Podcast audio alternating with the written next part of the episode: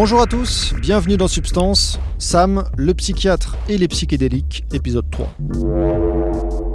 Je suis revenu parce que je savais que c'était par là, enfin j'avais le sentiment que c'était par là que je pouvais claquer ce fameux mur. Et donc je me suis battu avec ce mur, à la fois dans mes autres analyses et à la fois dans ce que j'appellerais un travail avec l'ayahuasca. Et à un moment donné, par les diverses expériences, très dures, je suis d'accord, ça me l'a fait sortir.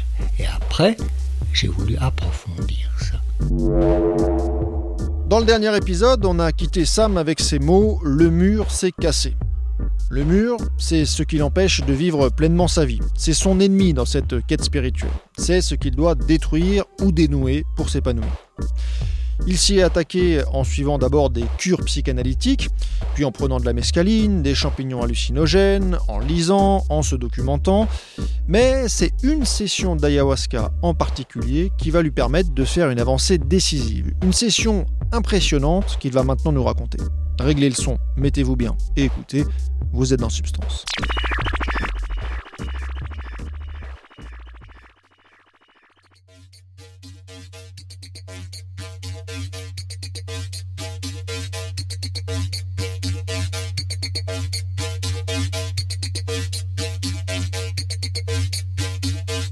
C'est lors d'une séance avec Kayouali.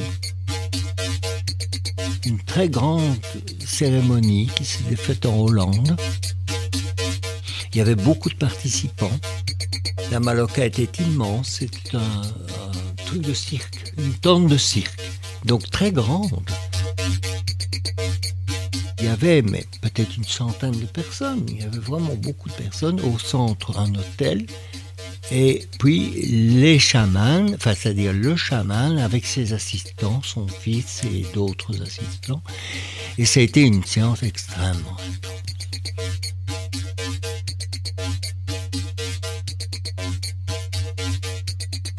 Notamment à cette séance-là, j'ai fait ce que je dirais un voyage initiatique.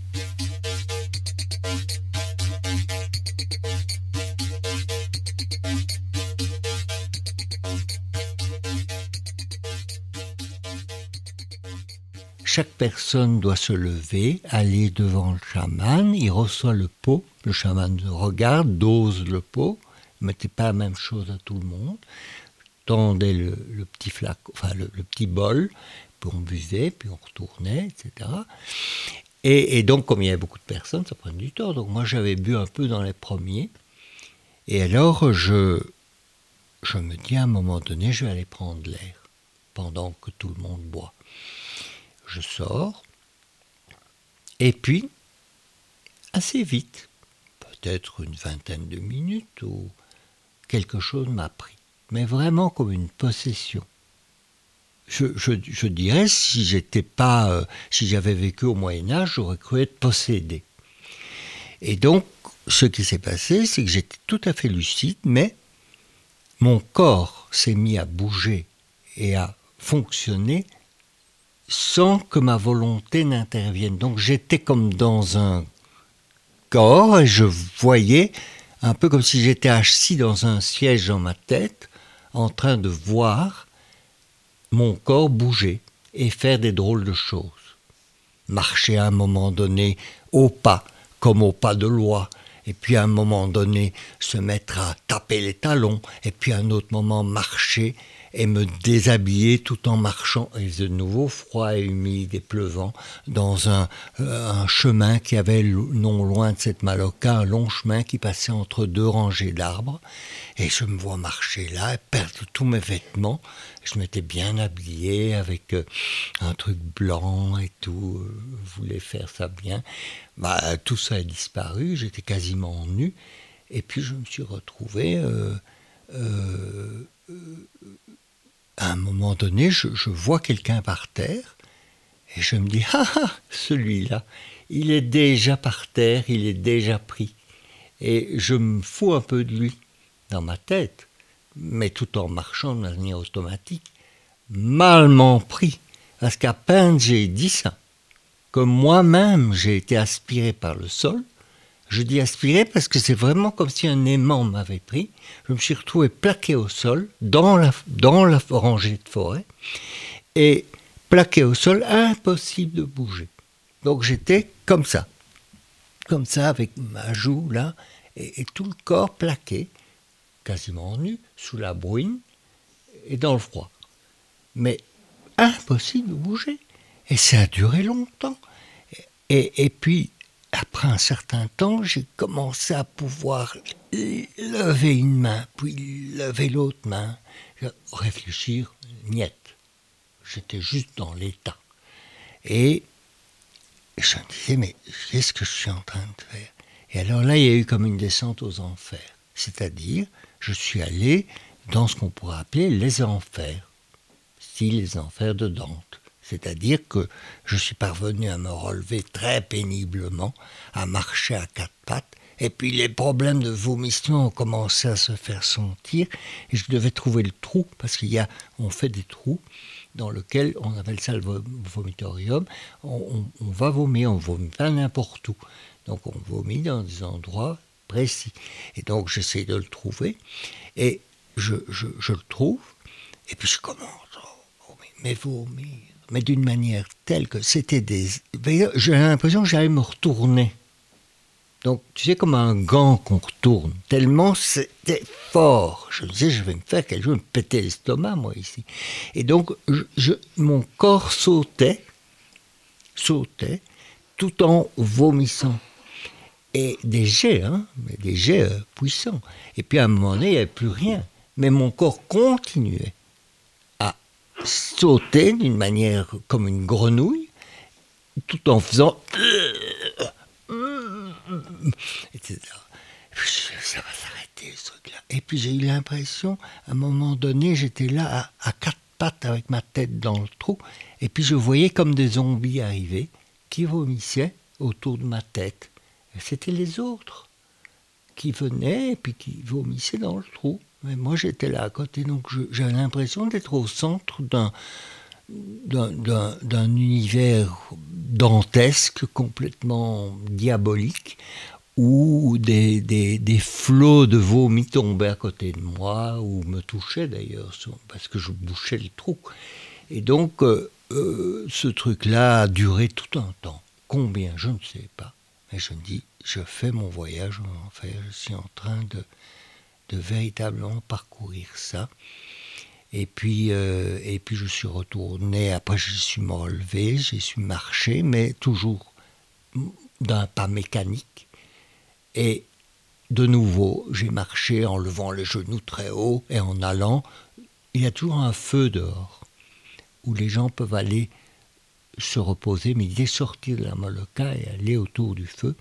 Et donc, euh, euh, méditer ou beaucoup de gens semblaient tellement sereins, tellement détendus. Et moi j'étais tellement tendu, tellement crispé, en marchant comme cette mécanique ridicule, que j'allais droite, gauche.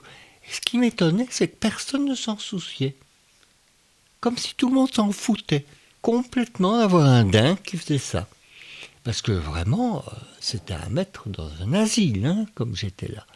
Et donc, euh, à un moment donné, ça s'est arrêté. J'ai retrouvé possession progressivement d'une main. Ah oui, une autre chose très importante. J'avais, je savais plus parler. Donc j'avais perdu la notion du langage dans toute cette expérience depuis le moment où j'étais plaqué au sol. Je savais plus parler, je savais plus penser, j'avais plus de mots. Et donc j'avais aucun mot pour exprimer quoi que ce soit. Et donc j'avais peur, je me disais je me suis fait un AVC ou je me suis fait un truc euh, et, je ne sais plus parler, quoi, une aphasie. Et puis en retournant, tout doucement, je reprends contrôle d'une main et puis quelques mots sont revenus. Et tout doucement, je me suis réapproprié le langage et j'ai pu me parler dans ma tête. Et donc dire écoute, c'est pas grave, calme-toi, en train de sortir de l'état, tu vois, tu n'as rien, tu n'as pas eu euh, d'AVC ou quoi que ce soit, parce que je me suis dit, en faisant ces bons et tout, quelle pression artérielle je devais avoir. quoi, dans mon corps. Et donc, euh, j'ai repris contrôle. Et à ce moment-là, je me suis dit, je vais aller me reposer dans la Maloca. Je vais vers la Maloca. Et ils étaient en train de jouer. Et ça, pour ça, Ali, ce chaman, est très fort. Vraiment très fort. Il chantait une mélopée. Et il y avait un rythme de tambour particulier dès que je m'approchais de la maloca, c'est comme si un aimant me repoussait dans l'autre sens. Alors, tu vois, quand on retourne l'aimant, il repousse son Plus tu approches, plus c'est tu es refoulé. Je ne savais pas entrer dans la maloca, c'était plus possible. Donc, je ne savais pas, avec cette mélopée, entrer. C'était pas possible. Donc, j'ai attendu, je suis allé près du feu, j'ai essayé de me détendre un peu comme les autres qui semblaient si sereins, si détendus, si cool. Et puis je me suis un peu calmé et tout. Et ce n'est qu'après que j'ai pu, quand le chant s'est arrêté, quand le tambour s'est arrêté, enfin les drums plutôt, alors j'ai pu entrer et j'ai pu m'asseoir et puis tout doucement terminer ma nuit.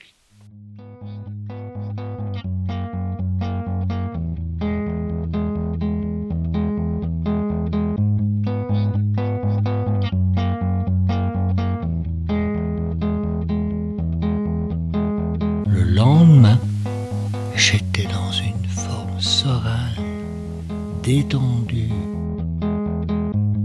y a effectivement, euh, ça c'est l'aspect plus neuroscientifique de ma part, c'est que je sais que euh, l'association euh, qui fait l'ayahuasca, qui est faite d'un côté de l'ayahuasca, de la liane elle-même, et qui possède des vertus IMAO, c'est-à-dire inhibiteur des monoamines oxydases. D'un autre côté, on a une amine, une monoamine qui est la DMT, la diméthyltryptamine, qu'on secrète d'ailleurs soi-même dans des situations de stress aigu, dans des situations euh, pré-mort, pré-agonisantes ou autres, qui probablement sont en relation avec des, explications des NDE que certaines personnes rapportent. Euh, dans leur voyage avec le tunnel et tout. Et donc, euh, je savais que la sérotonine, la, dopamine, la noradrénaline avaient été fameusement euh, euh, augmentées en moi, puisque les IMAO provoquent cela. Et donc, je me sentais dans un état de sérénité, de détente, de bien-être absolument très grande. Et je me rendais compte que j'avais fait un pas qu'en faisant tout ce voyage, c'est un peu comme si les fameuses plaques que j'avais déjà eu l'impression de casser, cette fois-ci, c'était repris, mais sous la forme alors d'un voyage initiatique, où, après ça, je n'ai plus toutes ces fébrilités, toutes ces... j'ai pu vivre d'une autre manière euh, l'expérience le, ayahuasca.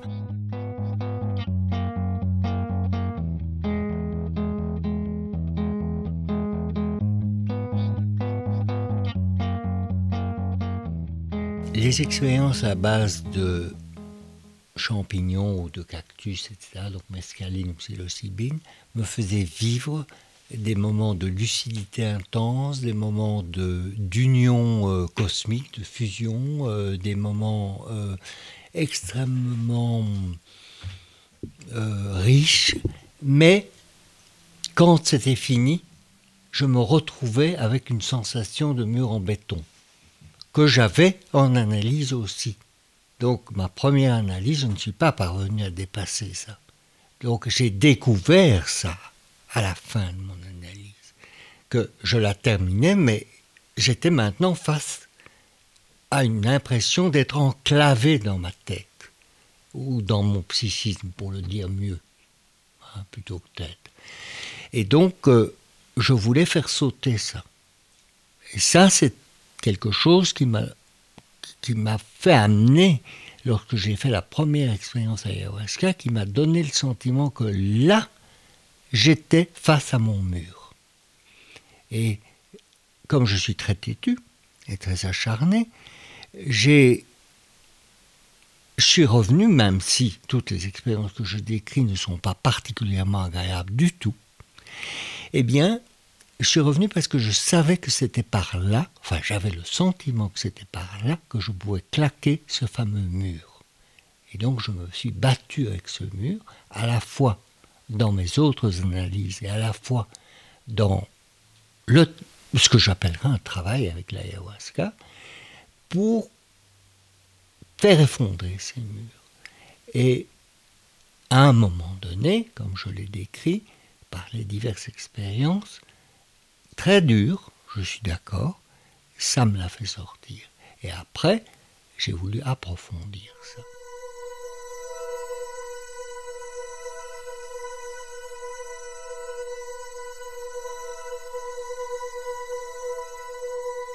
Le matin n'est pas suffisamment significatif parce que le matin, je dirais presque tout le monde sent cet état de bien-être et cet état de parce que euh, d'abord on est sorti des grosses difficultés de la nuit si on a eu des difficultés parce qu'il y a des gens qui le vivent parfois en ne sentant rien du tout. Ils boivent deux bols mais ils n'ont rien, mais rien. Hein donc c'est pour montrer à quel point c'est très très variable. Donc ils passent leur temps et disent moi j'ai rien eu et d'autres avec un hiver qui font une expérience absolument euh, énorme, qui perdent conscience. Qui Donc, après, le lendemain, tout le monde se sent beaucoup mieux pour les raisons que j'ai expliquées.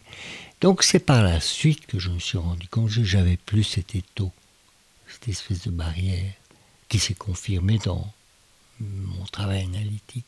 Et donc, euh, j'ai aussi vu une série de symptômes que j'avais dénié antérieurement, mais que intimement je savais que ce n'était pas tout à fait normal dans certains comportements que j'avais, étaient disparus, n'étaient plus obsédants. Je préfère pas trop en parler, c'est très personnel. Mais disons que ça a trait à certaines euh, manifestations plus obsessionnelles. Que j'estimais euh, sans particularité, mais que je me suis rendu compte que c'était bien plus large que ça et que ça me, me bloquait, me limitait. À suivre.